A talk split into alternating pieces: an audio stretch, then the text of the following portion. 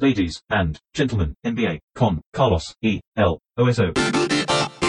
Señoras y señores, bienvenidos a otro episodio de este podcast que en general tiende a hablar de la NBA. Vamos a tratar de hacerlo nuevamente. Estoy con Martino Simani. ¿Cómo estás, Oso? Feliz de estar de nuevo, la verdad. Estamos eh, con distanciamiento social, eh, un metro y medio de distancia entre cada uno, pero no con aislamiento social, que era como eh, bueno, venía funcionando la cosa hasta ahora, hemos saltado de nuestros episodios remotos a estos episodios un poco más normales y menos de la nueva normalidad, que ya no es tan nueva o que eh, parece mucho más vieja, eh, semana a semana parece más vieja y obsoleta. En cualquier caso, eh, hablemos de la NBA y de la situación en la que está ahora, que tampoco es algo fácil de hacer, así que iremos tropezando y, volviéndonos a levantar y tratando de establecer una línea si no argumental, por lo menos narrativa, para que se entienda más o menos en el momento en el que está la situación, cuál es el estado de situación de la liga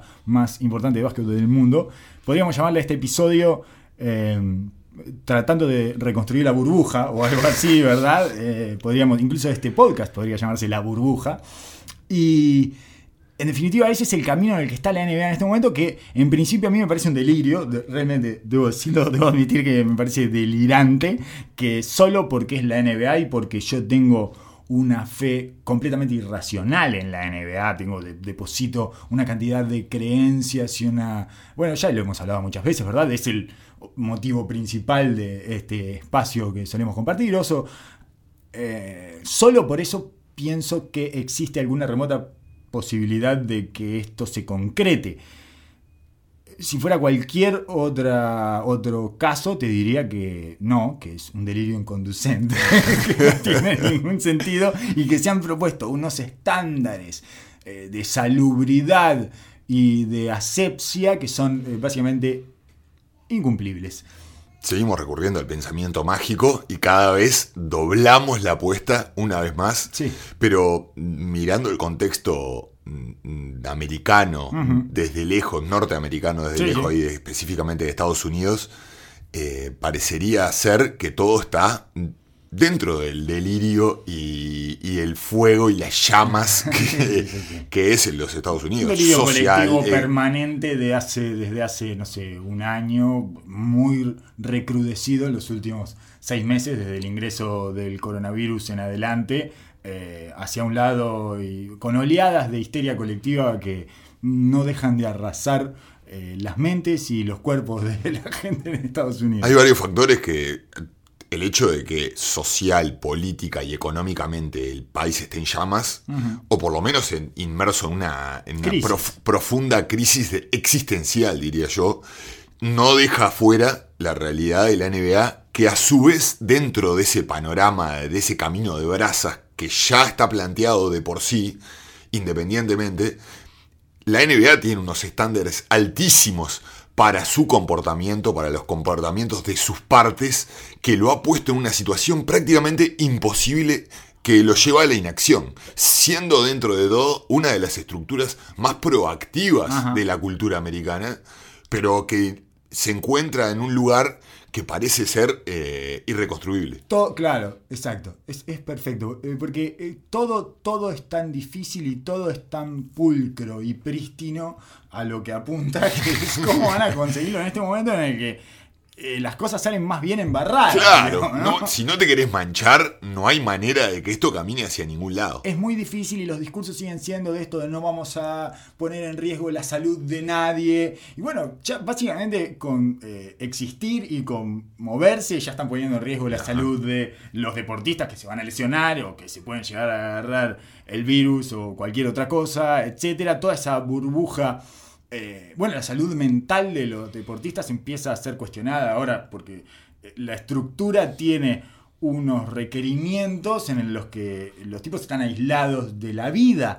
Por lo tanto, eh, ¿qué posibilidades hay de que se mantengan sanos mentalmente en esas circunstancias y que no sea, sobre todo porque cuando vos querés que además de serlo lo parezca, es más difícil todavía, porque no solo tiene que ser perfecta la burbuja, sino que además desde afuera tiene que ser casi exenta de cuestionamientos.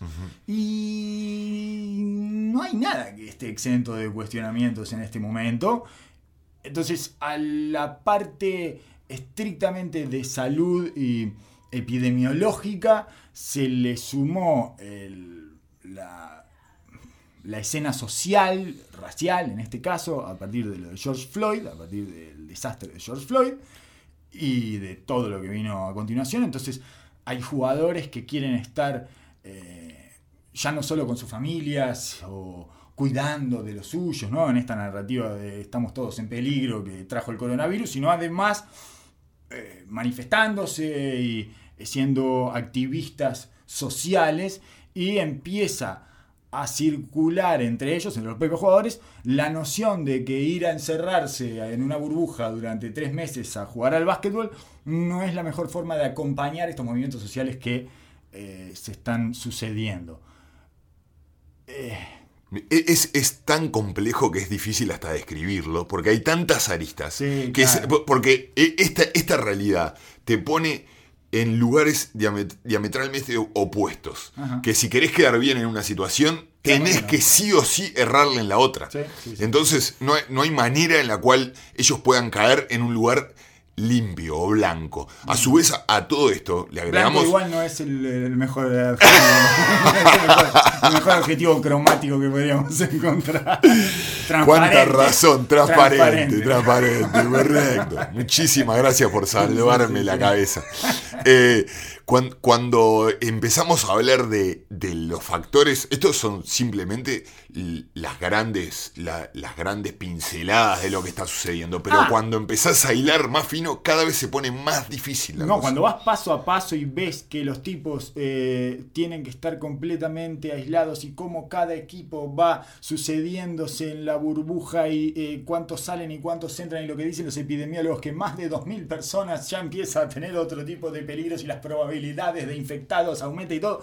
Es, imposible, es insostenible. Esta cosa de testear todos los días, por ejemplo, una de las cuestiones básicas del protocolo que van a tener es testear todos los días. Todos los días van a testear, todos los días. Te levantás y te meten, te hisopan, digamos, por, utilizar este verbo nuevo que hemos adquirido ahora. Cero chance que ese sea el camino ningún jugador se va a someter a eso todos los días. Es imposible. Es imposible. La, la realidad que también... Aún así hay test falsos negativos. También. Por lo tanto, no hay nada que te permita caminar sobre certezas en esta situación. Y es todo tan delicado y tan inestable que cuesta pensar en que eso se va a poder llegar a desarrollar eh, algún momento, en, eh, alguna vez, hasta desde la primera etapa hasta su última etapa.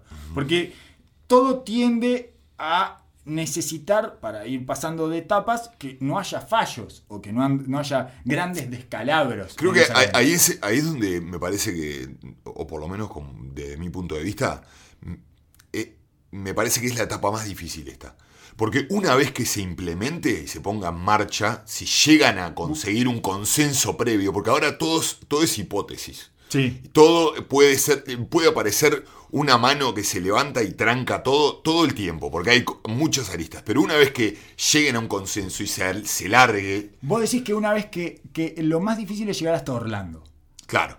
Claro, una vez que empiece. Una vez que, una vez que aparece Goofy en el, en el paisaje, es más probable. Una vez que ya te instalaste ahí en Orlando y empezaste ese delirio, tiene sentido lo que decís, porque una vez que te metes en el delirio, ya estás en el delirio. Ya estás bailando. lo más difícil es llegar a instalar ese delirio y que todos crean en eso y que todos acepten ser incluidos en esa película rarísima que van a rodar a partir del 31 de julio, se supone que Se supone. Se supone que el 31 de julio empezarían a jugar partidos de exhibición. Hasta el día de hoy está todo veremos, la, revolución que hubo en estas últimas horas, todo el aspecto social. Claro, porque ahora se sumó este tema de las manifestaciones eh, del Black Lives Matter, eh, que tienen a casi todos los jugadores de la NBA eh, como protagonistas o por lo menos como eh, participantes, a todos. a todos, porque los que no son eh, afroamericanos están conviven con ellos. Totalmente. Y, sí, sí, sí, han salido a hacer declaraciones, etc. etcétera. Entonces están todos involucrados en eso y apareció, acá es donde empieza a tener tintes humorísticos, porque quien impuso la, digamos, la moción, por llamarlo de alguna manera, entre los jugadores, que además es el vicepresidente de la Asociación de Jugadores, yo no sabía eso, de, bueno, no, no nos, no nos podemos meter en esa burbuja porque estamos en otra cosa, estamos en esta etapa de activismo social y meternos en esa burbuja sería ceder ante eh, las distracciones que no tenemos que ceder porque se nos va eh, la vida y el futuro en esto, fue Kyrie Irving. Y que, además lo planteó obviamente de una forma conspirativa. Por supuesto, como, porque como, funciona su cabeza. No puede, no puede plantearlo de otra forma. Eso es lo que me hace pensar que no va a funcionar su moción. Digamos, que él, que lo planteó él, que es un pésimo líder, que hasta, hasta te diría que podría ser una jugada de LeBron James. Y es, eh, mira, que ahí vos tenés que decir que no nos metamos en la burbuja porque nos, o sea, trata de. Y así vamos a limpiar este, este ruido que existe, este, este murmullo, y nos vamos a, a solidificar como grupo en contra de lo que dijiste. la mejor manera de unirnos como conjunto es eh, tener una, un opositor claro y que nos marque que tenemos que ir para el otro lado, y ese sos vos, Kairi.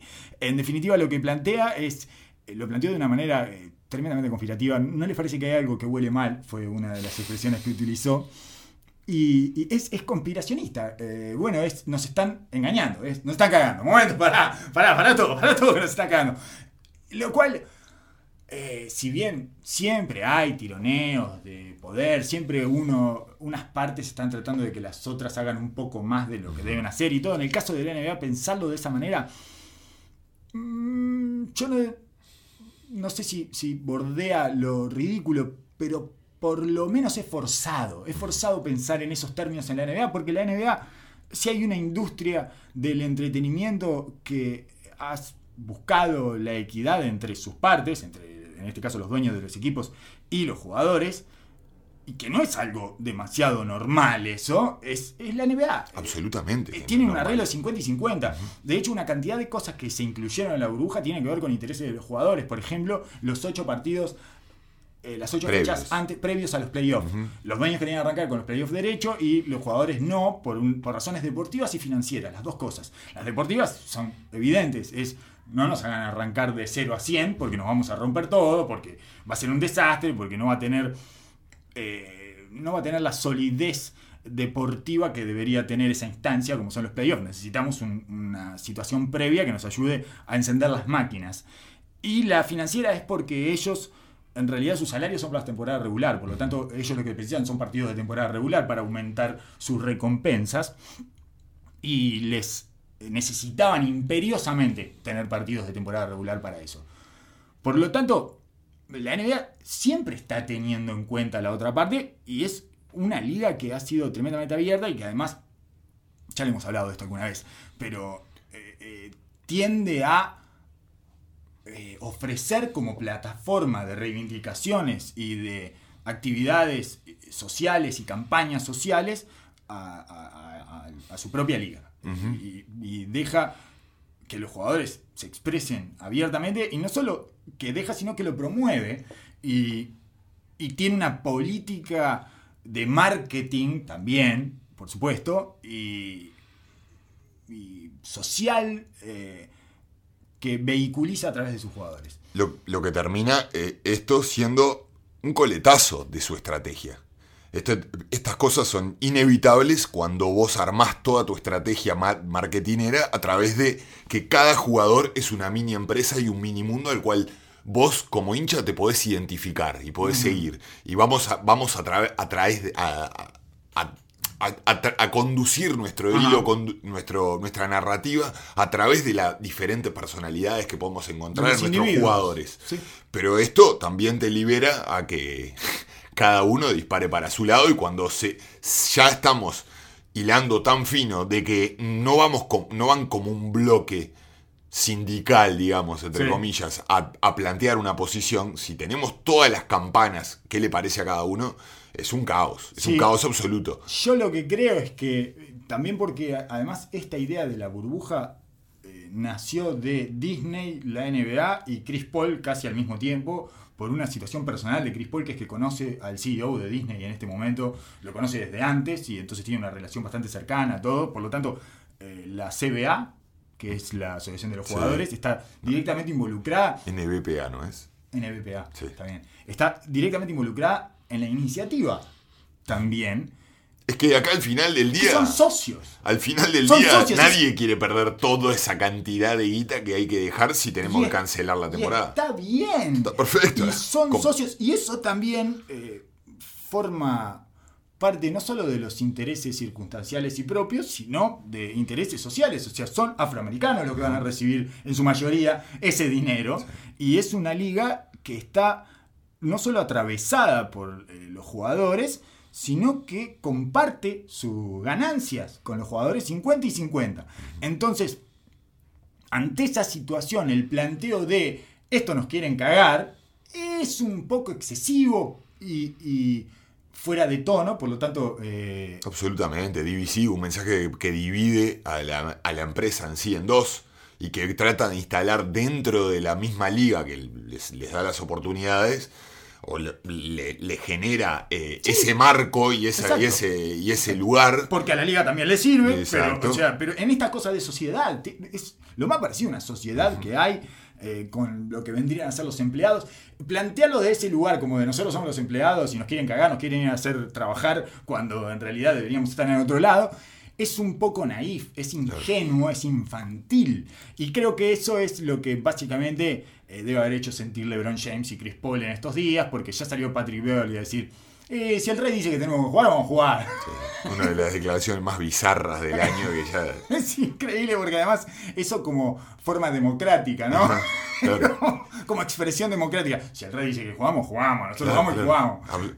Aparte, es un tipo que va y todo el tiempo está tratando, pendenciero, tratando de buscar esa ventaja psicológica. Ya se puso en el rol de, de proletariado. y bueno, los laburantes, los obreros, estamos todos atrás del rey y vamos a seguir lo que él diga. O sea, cosa extrañísima me llama la atención. Muy rara, muy rara. Incluso algunos eh, interpretaron en ese. Fue un tweet de Patrick Beverly que dijo: Si el rey dice que hay que jugar, vamos a jugar.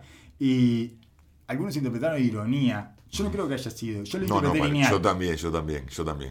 Yo, eh, mi forma de. Y me, me imaginé automáticamente un cachetazo en la nuca de Kawhi Leonard diciendo: ¿Qué sé?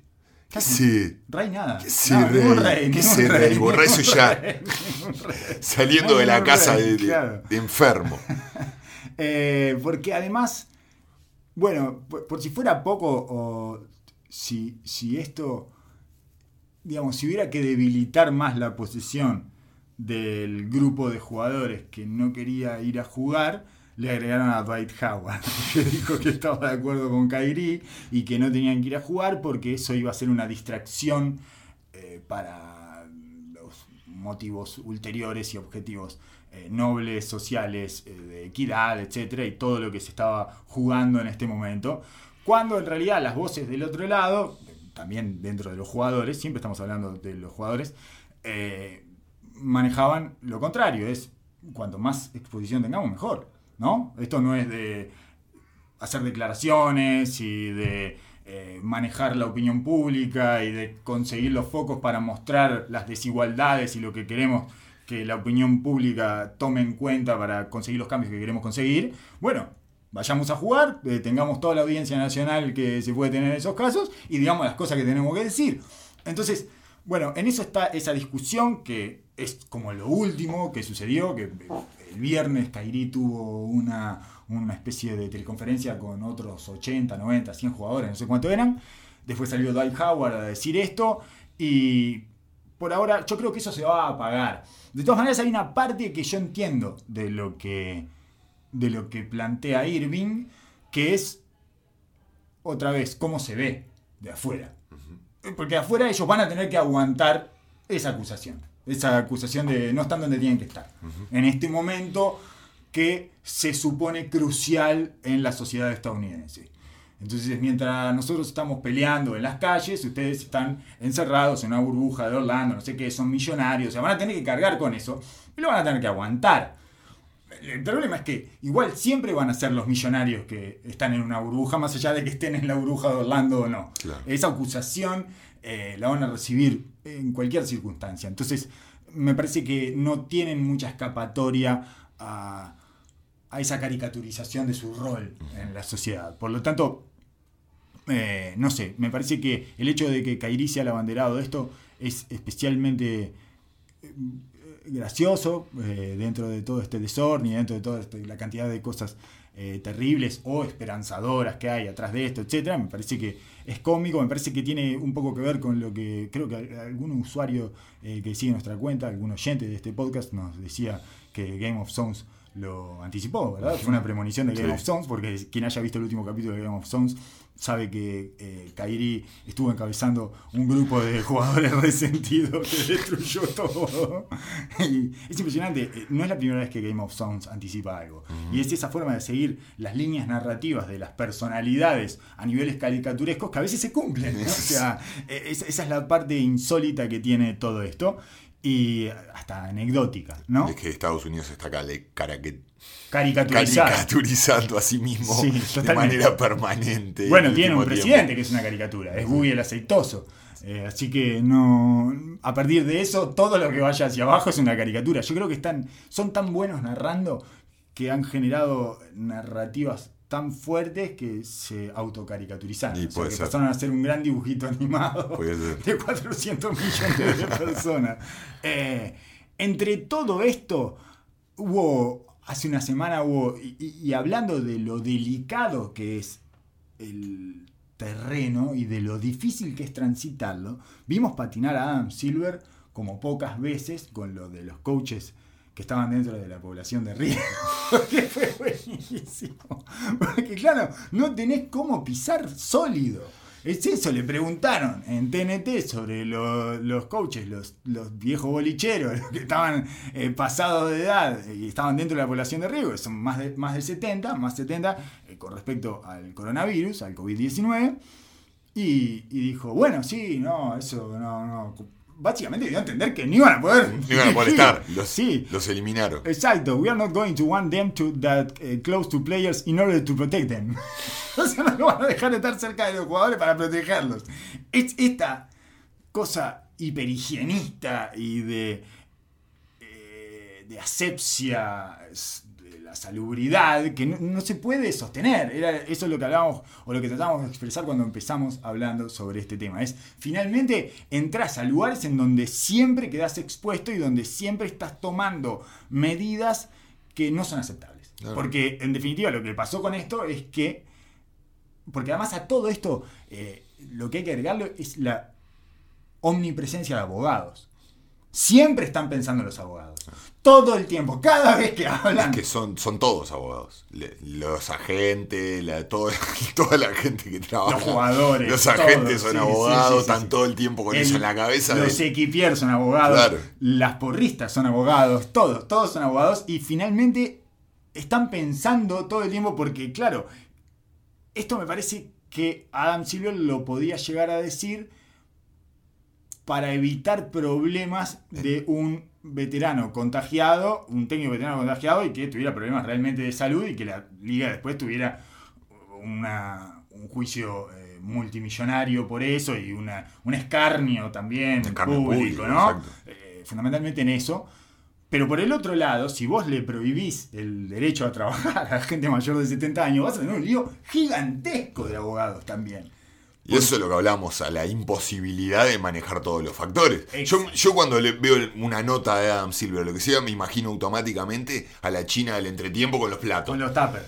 Todo el tiempo, tirando el tupper para todos lados. En un monociclo, claro, es Red Panda. Claro, es, la Red Panda eh, legal. sí, sí, sí, la Red los Panda abogados. Legal, totalmente, Red Panda judicial, porque todo el tiempo estás pisando terrenos de discriminación o si no de riesgo de salud en el trabajo, o, y, así vas permanentemente deambulando de una zona de peligro a otra. Un campo minado. Totalmente. Entonces, es, por eso es que se nos hace tan difícil imaginarnos que esto llegue a destino, porque son tantos los intereses que hay que conjugar y es tan delicada la situación que es bastante difícil de, pensarlo. De cualquier manera, metámonos en la burbuja y creamos en esa hipótesis.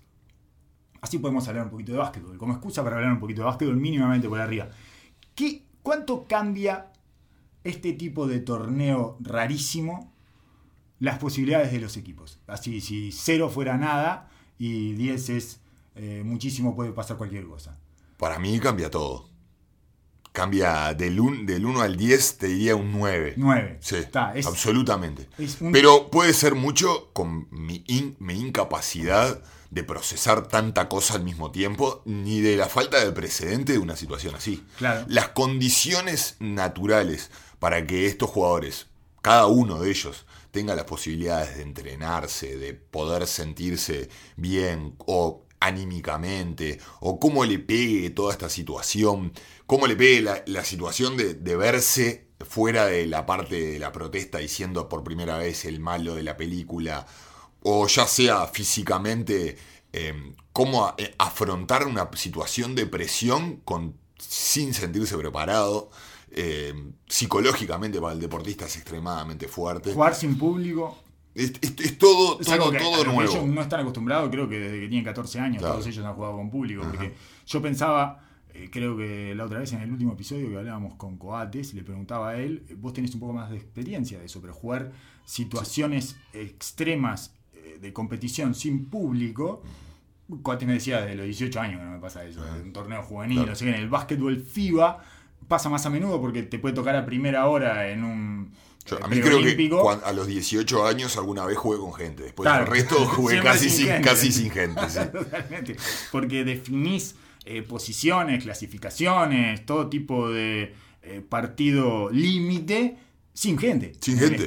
Yo durante 15 años que estuve en la selección, no jugué, ni, jugué un torneo solo acá en Uruguay y después el resto juega todos los partidos sin gente, menos contra el local. Eran, no sé, ocho partidos, siete eran sin gente. Y te jugabas la vida, haciendo eco. Sí, claro, escuchándote a vos y a todos tus compañeros y a los rivales, a todo. Eh, eh, es, una situación rarísima, pero en la, en la cual, digo, dependiendo, depende muchísimo de cómo se encuentre la realidad del equipo, influye de sobremanera la necesidad, la, situación interna espiritual del equipo. Se ve todo mucho y esto más. Es muy raro, porque no solo que la NBA es diferente a todas las demás ligas por esto mismo de que cada uno es una empresa, es mucho más eh, em, eh, mucho más fría desde ese aspecto, del aspecto del vestuario. Totalmente, totalmente. también por la, por la por la circulación que tienen los jugadores por las diferentes franquicias. O sea, por lo poco que se quedan en los diferentes equipos, los equipos duran poco, cada vez menos. También, y, que están todo el tiempo mirando o para atrás o para adelante en, su tramo, están mucho más concentrados en su propia carrera que en, que en la del equipo en sí. Y esto exacerba a millón la situación, porque aparte con qué autoridad vos le podés cuestionar a una persona de que está consumida con la, situación social y que tiene una familiar que está pasando mal por eh, esta enfermedad o lo que sea, y que tenga que meterse en una situación así, comprometerse con el equipo, eh, eh, lleva a, una variabilidad dentro de la ah. realidad de cada uno que me, es difícil Hasta que no lo veas, claro, hasta que no lo veas funcionando, es muy difícil pensar si. Eh, yo, eh, oscilo entre. Es lo mismo y no tiene nada que ver, es como meter a todos los equipos en un bolillero y sacar uno. Eh, oscilo entre una posición y la otra y no tengo nada en el medio, digamos. O sea, voy de. Esto va a ser un campeonato completamente anormal que puede dispararse para cualquier lado. Para mí sí, esa es la gran. Es, el, es el, lo, que yo, lo que yo me imagino que va a ser cualquier cosa. O sea, y después pienso. Es totalmente randómico. Y después pienso, no, son tan de elite que se van, las piezas se van a terminar acomodando de acuerdo a eh, sus jerarquías eh, naturales, digamos, ¿no? Y que no. La variabilidad, o sea, todo el resto de las variables van a terminar supeditadas a eso, a el peso y la gravedad de esas superestrellas hiperdominantes que van a alinear a todos atrás de ellos y bueno, y va a terminar siendo como siempre una batalla de superestrellas mezclada con un poquito de equipo y listo. Eh, eso es, eh, no sé, tampoco tengo, ya te digo, o sea, voy del 0 al 10 sin solución de continuidad. entonces, se parece más a un campeonato NBA al campeonato del millón de dólares. ¿Sabes cuál es el campeonato de sí, sí, sí, Que es este, que se juntan equipos, arman equipos amateurs y el que gana se gana el millón de dólares, y le cuento a la gente más o menos, o a un torneo FIBA en un país en el que nadie va a verlo. O sea, casi, casi prácticamente todos. no, no, no, para, para mí es, es, muy parecido a los torneos FIBA, muy parecido. Lo la única diferencia ahí con el, con el torneo de un millón de dólares, lo mismo, es que no es a uno. es a uno. Entonces el torneo FIBA también te daba esa chance de que no era un partido solo, sino que tenías varios, varios lugares para ir trepando, momentos para salvarte o para crecer.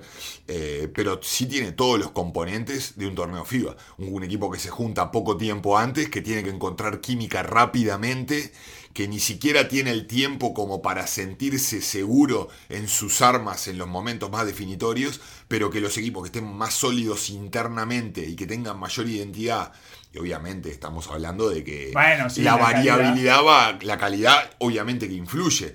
Yo no estoy hablando de que venga mañana Memphis y le pegue el palazo a los Clippers, pero entendido, se, se, iguala todo, me parece. Se exacto. sí, sí, las otras variables suben su volumen. ¿no? Si tuviéramos que ecualizarlo, unas variables que en general están en un volumen bastante más bajo, quizás ahora adquieran otros decibeles y por lo tanto entrevienen un poco más. Por eso, el torneo de NBA me parece que no, porque el torneo de NBA tiene sus maneras de realmente llevar al mejor a la cima y, es prácticamente matemático. Sí, es infalible. El otro, el del millón de dólares, es extremadamente randómico, porque es un partido solo desde el comienzo en adelante. es como la NCAA, el Es una, tiene que rifar una moneda. Entonces me parece que más, es más parecido a, a los torneos FIBA que a cualquier otra cosa. Em, ¿Qué tipo de equipo se puede ver beneficiado en esta circunstancia, más allá de los nombres de los equipos? Eh, los equipos más largos, los equipos más parejos entre sus jugadores, los equipos con un líder claro, los equipos sencillos, los equipos más sofisticados. ¿Quién tiene la ventaja en esta cosa tan ad hoc y tan sui generis, tan poco habitual. Eh, ah, para, mí lo, que lo que ayuda a los equipos en esta situación de estrés son las siempre hablamos de las seguridades. Los equipos que tienen mayores certezas, que ya sea una superestrella sólida que va a poder rendir a pesar de estas circunstancias, y la identidad, la identidad que lleve la, franquicia desde, desde, arriba para abajo, desde el cuerpo técnico hacia abajo cosa de que no tenga dudas de sí mismo. Los que, se, los que no se ganen a ellos mismos y confíen en, el potencial que tengan son los que para mí en este momento sacan kilómetros de ventaja. Con los, equipos, en los torneos FIBA pasaba lo mismo. Los, en los torneos FIBA los, los equipos que era un conglomerado de talento rara vez ganaban, rara vez sacaban ventaja pero los equipos que lograban durante el camino del torneo, con un buen talento, crecer internamente, o partir de una base sólida e ir creciendo, eran los que siempre terminaba, siempre terminaron arriba y siempre, bueno, ahora ya no existe más ese tipo de formato. Sí. Tipo formato rápido. Sí, sí, sí, formato dos semanas nos matamos todos. Exacto. Por ejemplo, ¿cuál va a ser el factor de los equipos que dependen extremadamente del tiro? A raíz de esto, de esta situación. ¿Cuántos jugadores realmente han estado cuatro meses sin poder tocar la pelota? ¿Cuánto influye, influye eso a la planificación de un equipo. ¿Cuánto influye que un, jugador estrella, su, cuáles sean sus armas? Le va a variar mucho un jugador, un jugador que juega físicamente, que, su factor y su gran ventaja es la física. ¿Se va a ver afectado por el parate? Un jugador que tiene, como LeBron James, que el, lee todo, tiene la experiencia, nada lo, lo, va a perturbar, digamos, en su, en su manera de ver el juego. ¿Se verá afectado por esto? Lo va a tener todas las armas para seguir trabajando. No, yo, no, veo posibilidad de que se vea eh, fuertemente afectado LeBron James. A no ser que pase algo extrañísimo, que es que su físico le cobre finalmente lo que nunca le cobró hasta ahora, pero sería una anormalidad y estaría fuera de lo esperable y es el tipo de jugadores que uno imagina que van a poder dominar esta situación. Además de que tenerlos a todos ahí, me parece que no le viene mal a él, porque es eso, es si el rey dice que tenemos que jugar, tenemos que jugar. Y bueno, efectivamente, está yendo a jugar entonces porque te dice el rey y va a ser más difícil eh, ganarle. Y creo que se va a dar cuenta además que tiene una situación inmejorable para pegar un anillo que quizás está un, podía llegar a estar un poco más lejos de lo que eh, lo puede tener ahora con esta, no sé, no sé, de todas maneras no me doy cuenta eso. Yo pensaba, por ejemplo, en los equipos físicos y largos, ¿no? Eh, los Raptors, por ejemplo. Deberían tener algún tipo de ventaja porque va a estar todo más concentrado, va a estar todo más apretado en el tiempo, de, en los partidos, en la cantidad de partidos y en el tiempo que van a tener. Y además porque van a poder poner la máquina a funcionar rápidamente y sin demasiadas dificultades, ¿no? Sí. Cuanto más sofisticado, me parece que es más difícil. Igual ellos son un equipo sofisticado en cuanto a, los, planteos, a los planteos tácticos que hacen en los partidos, pero estoy totalmente de acuerdo en su ventaja porque eh, son una, un equipo que tiene, tiene continuidad interna, que es lo que hablábamos, continuidad desde el cuerpo técnico, que ya tiene una identidad de trabajo juntos, y tiene la, la mezcla de juventud, de intensidad y de madurez y de experiencia como para poder rápidamente poner las pequeñas sociedades de los equipos en activación y que funcione, en cosas que ellos ya saben de que funcionan, cosas que ya vivieron y ya experimentaron, los pequeños juegos de pick and roll, eh, el, saber el espacio a apopear, eh, cuáles, cuáles son los momentos de cambiar los diferentes tipos de defensa, esas cosas ayudan muchísimo. Son una máquina en funcionamiento, los que lo pueden poner a funcionar rápidamente, no necesitan ajustar demasiadas cosas porque además los desajustes que puedan tener me parece que lo suplen con capacidad física.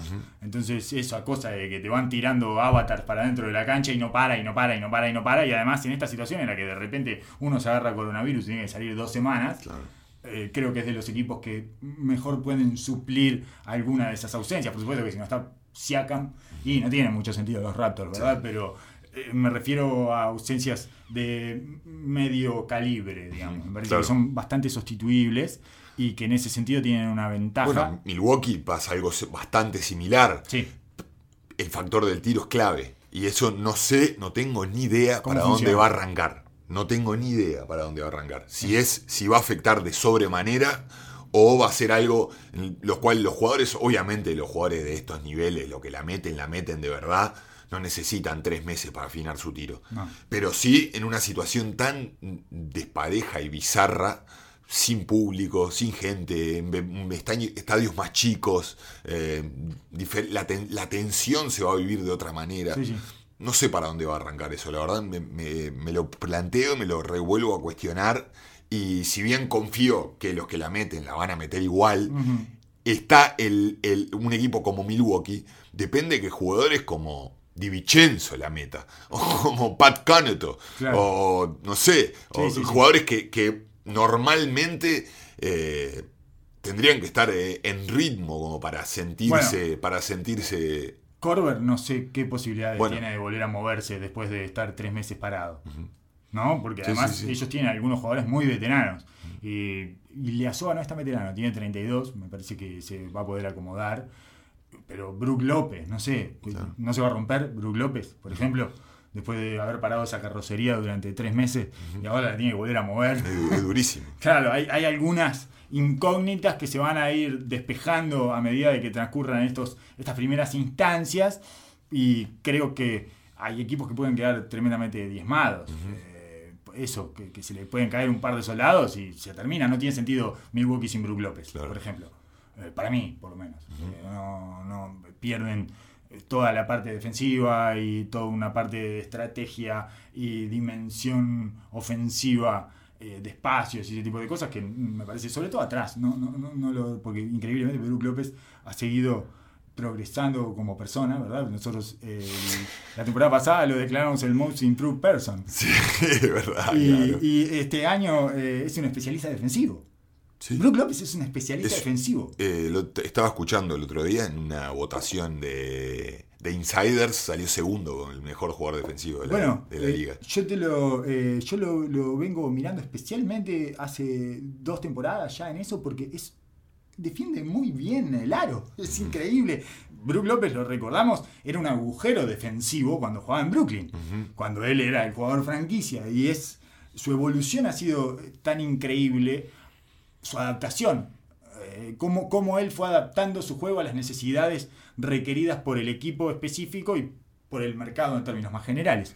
Eh, Y también un poco de aplauso al, al equipo de Milwaukee que en- dentro vio en él Oh. un excelente, una excelente pieza para lo que ellos necesitaban. Algo que no era, además. Vio, proyectó en él algo que no era, que no, ninguno podía descubrir. ¿Quién iba a poder eh, hipotetizar o este, proyectar a Brook López como una pieza defensiva clave? nadie, no, nadie. de ningún- pero de ninguna manera. Eh, una cosa extrañísima. Pero mm, no sé, no, no, no, tampoco, tampoco termino de darme cuenta de eso. ¿Qué, qué equipos adquieren una ventaja por esta situación anormal, anómala? Yo ti- mi, mi naturaleza tiende a eso, tiende a darle la derecha a- al proceso y al equipo. Entonces, O- eh, obviamente que hay, hay jugadores que tienen, tienen una ventaja que no importa la situación, se paran adentro de la cancha y tienen una ventaja, es así. Sí, pero James- son, eh, LeBron James, Giannis, eh, Leonard, esos tres jugadores básicamente, ¿alguno más? sí, sí, sí, no, bueno, No, quiero decir, a muy grandes rasgos, muy grandes esos son rasgos, los tres sí. jugadores que marcan la sí, ante, situación. ante Tocumpo.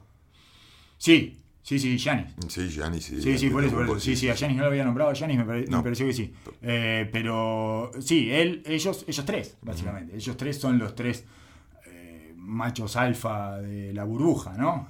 Sí, sí, Dentro sí, de esta burbuja. Y después pensaba. Bueno, hay un equipo que ya podemos descartar, que es Utah, ¿no? Sin Bojan, eh, que se rompió, se rompió la muñeca Bojan Bogdanovich, por lo tanto, Utah. Ya estaba por fuera. Sí, sí. Dentro de, la, del- de los candidatos, yo creo que ya estaba bastante, ¿Qué bastante pasa por fuera. con un equipo como Houston? En esta, para mí, todo lo que sea entreverado lo favorece. Todo lo que sea anómalo, ellos son los Bueno. reyes de lo anómalo. ¿Qué pasa si Houston Absoluta- pega dos castañazos y se queda con esto? Se queda con el, el- el trofeo de la no burbuja. sorprendería a nadie, ¿no? Eh, es, es lo que hablamos con lo que hablamos de los equipos que, que tienen consistencia, constancia y simpleza en su esquema. sencillo, eh, peca de sencillo, es tan básico que finalmente cuando llegan las instancias complicadas no les alcanza la sofisticación en general y dejan demasiado en las manos del talento improvisador de sus jugadores, pero muy mecanizado y con ese espíritu de pick-up basketball, ¿no? De, de, bueno, de vamos al gimnasio y a ver quién queda Sí. Que ese espíritu, yo supongo que un poco va a estar, porque son ellos entre ellos, y nada más que ellos entre ellos. Entonces, pensaba en eso, pensaba en, en Lou Williams y, y Harrell también, ¿no? Eh, creo que es el equipo que menos, menos fe le tengo. A los Clippers. Me da, me da mayor incertidumbre que es el equipo que más problemas tenía para encontrar su identidad y más difícil se le, se le hizo a lo largo del camino encontrar los roles justos y que cada uno se sienta cómodo en su lugar. Sí, le además- faltó ese camino fundamental que te dan de esos últimos 20 partidos para terminar de afinar la máquina en un equipo que ya venía regulando y que ya venía encontrando dificultades para hacerlo. Sí, que le cayó el parate en el momento en que se suponía que iban a empezar a aceitar toda la maquinaria y las estructuras. Además, complicaron el panorama con sus cambios. Para mí sigue eh, siendo, eh, pensándolo en esta burbuja, vuelve a ser más funcional que Morris. eh, ¿Cómo se llamaba? El- el- la mitad del dúo Pequeñas Cosas. Ramos Harkless. Sí. Eh, me parece que es más funcional por esa cosa de que lo tirás para adentro y bueno, no te va a pedir mucho y no necesita que el resto se acomode demasiado a su juego. Es un jugador de energía que se va a sacrificar y que no le tenés que dar nada. Para que funcione Marcus Morris, tenés que encontrar sus. ¿Marcus o Marquis? No, Marcus, Marcus, Marcus. Para que funcione Marcus Morris, eh, tenés que encontrar sus lugares y sus situaciones especiales que lo hagan entrar en confianza y que le permitan desarrollar las herramientas para imponer su juego.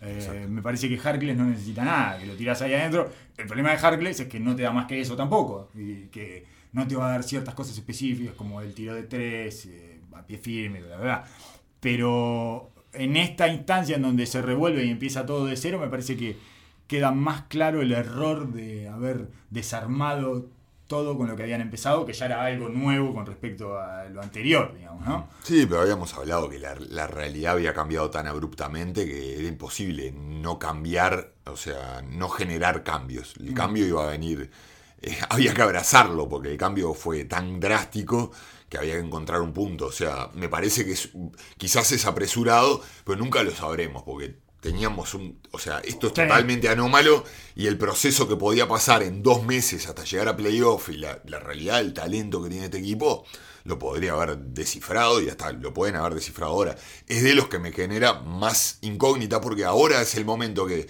Kuwait va a venir a apretar el acelerador y a quedarse con el protagonismo de cierto punto, pero donde las otras piezas son mucho más difíciles de encajar que lo que le puede llegar a pasar a los Lakers, o le puede llegar a pasar a Houston, o le puede llegar a pasar a Milwaukee, que ya esa estructura está ya súper definida desde un comienzo.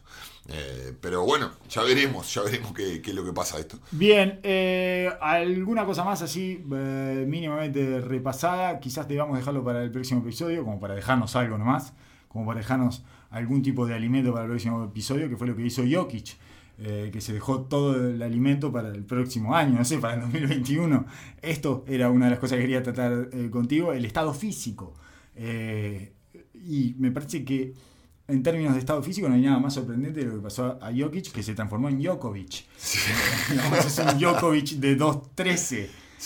Es, es, una cosa rarísima, yo nunca había visto una transformación así y tan rápida y me genera mucho más incertidumbre que entusiasmo. Más miedo que otra cosa, me, da miedo que se rompa rápido. Te quiero decir que estoy en contra del peso actual de Jokic. Ah, qué bien, qué bien, qué bien. Me, encanta, me encanta, Porque me parece que él es un gordo y juega como un gordo y saca provecho de ese exceso de peso que tiene, que en ciertos aspectos le dificulta, pero en otros aspectos le favorece y tiene constituida no solo su personalidad eh, de individuo, sino su personalidad basquetbolística como un gordo.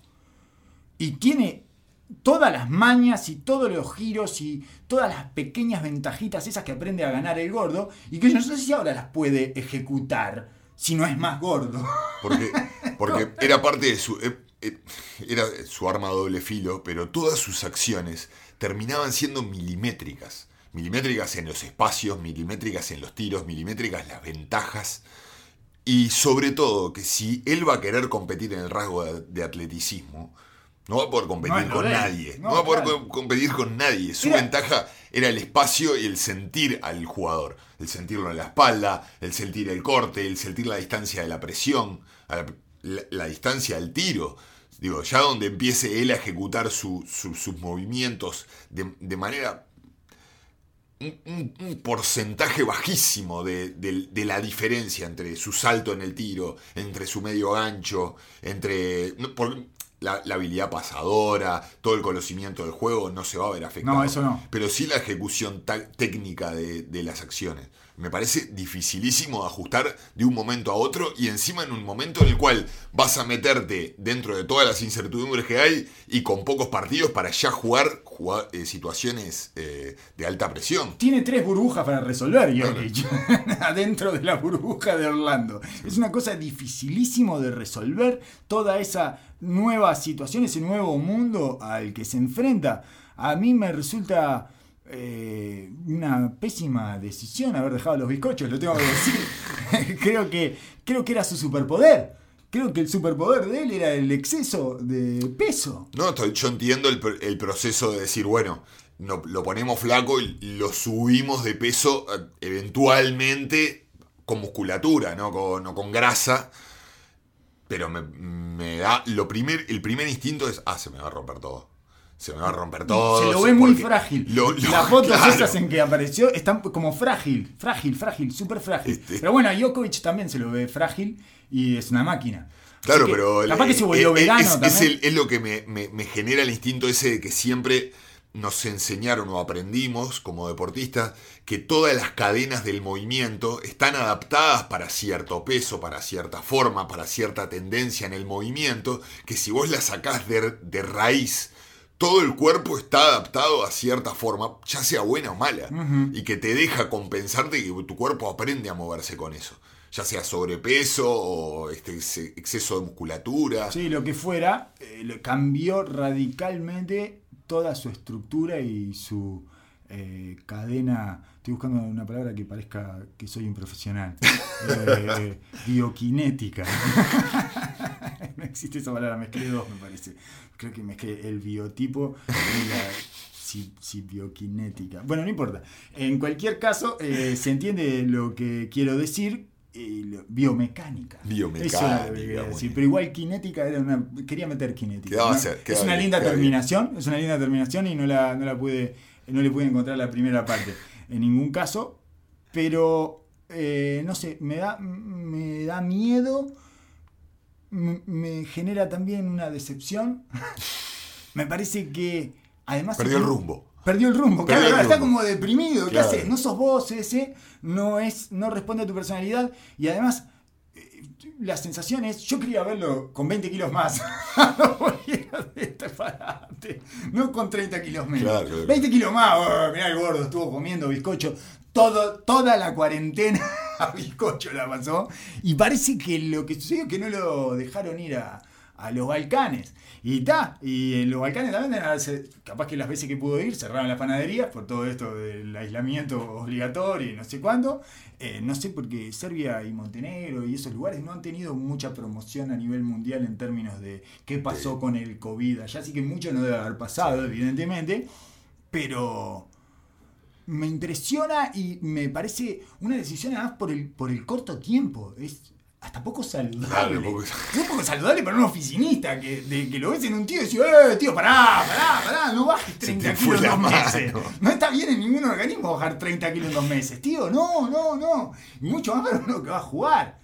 Yo no sé si lo llevo a la burbuja, ¿eh? no, sé si lo. Hasta que no engorde, no entras. No, claro, totalmente. Eh, bueno, parece que Doncic está gordo. Esos son los otros rumores que no me extrañan en absoluto. Yo vi alguna foto de él entrenando, no, no me pareció ¿Ah, tanto. No? No, me, pareció lo que vi. Capaz que sí, no, no me pareció tanto. no, habían dicho que estaba fuera de forma y eso, pero capaz que no es gordo, que solo fuera de forma, solo flácido. pero este, está bien, tiene que disfrutar. Si no va a disfrutar de la cuarentena eh, Doncic, ¿quién, lo haría? Eh, en cualquier caso, he dicho muchas veces en cualquier caso, así que antes de que lo vuelva a repetir, vamos a terminar este episodio. Oso, muchísimas gracias por haber venido a hablar de todo un poco y espero que se haya entendido algo de este intento de proyección hacia una posible futuro de plan para tratar de llegar a un acuerdo que no sabemos si alguna vez se va a ejecutar. Eh, este, esto, esto, todo esto que hablamos eh, puede haber sido eso, una burbuja que va a morir como una burbuja eh, en sí misma, explotada, y espero que hayan tenido un poco de esparcimiento y que hayan llegado hasta este momento. Será hasta la que viene. Dopcast. Dopcast. Dopcast. Dopcast. Con for the arbitrary dad.